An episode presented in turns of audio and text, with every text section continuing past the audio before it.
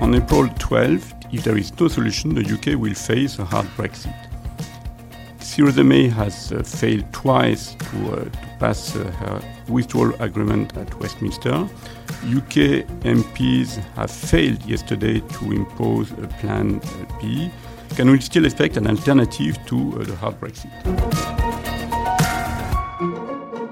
Uh, the main issue for uh, the DUP is the Irish backstop. The, the Irish backstop, backstop, is the protocol according to which uh, everything uh, will be done to prevent a hard border between Northern Ireland and uh, the Republic of Ireland.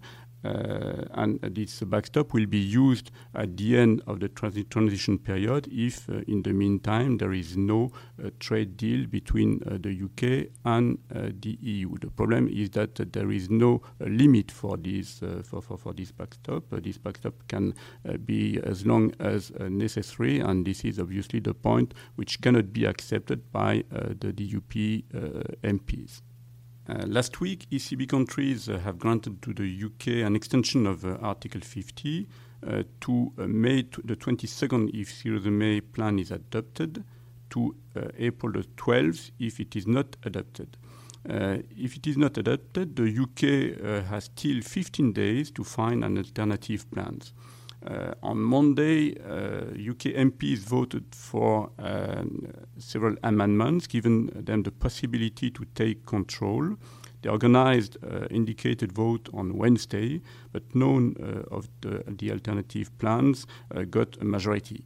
So we are still in the same situation as yesterday, one week ago, or one month uh, before.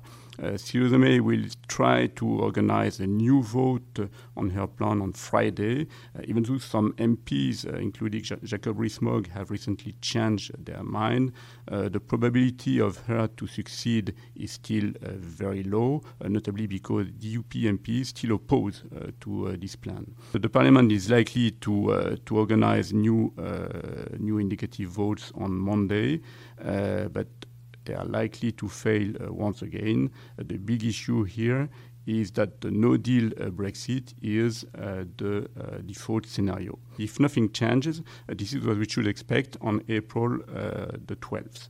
And this could well lead to an economic chaos, as suggested recently by the Bank of England.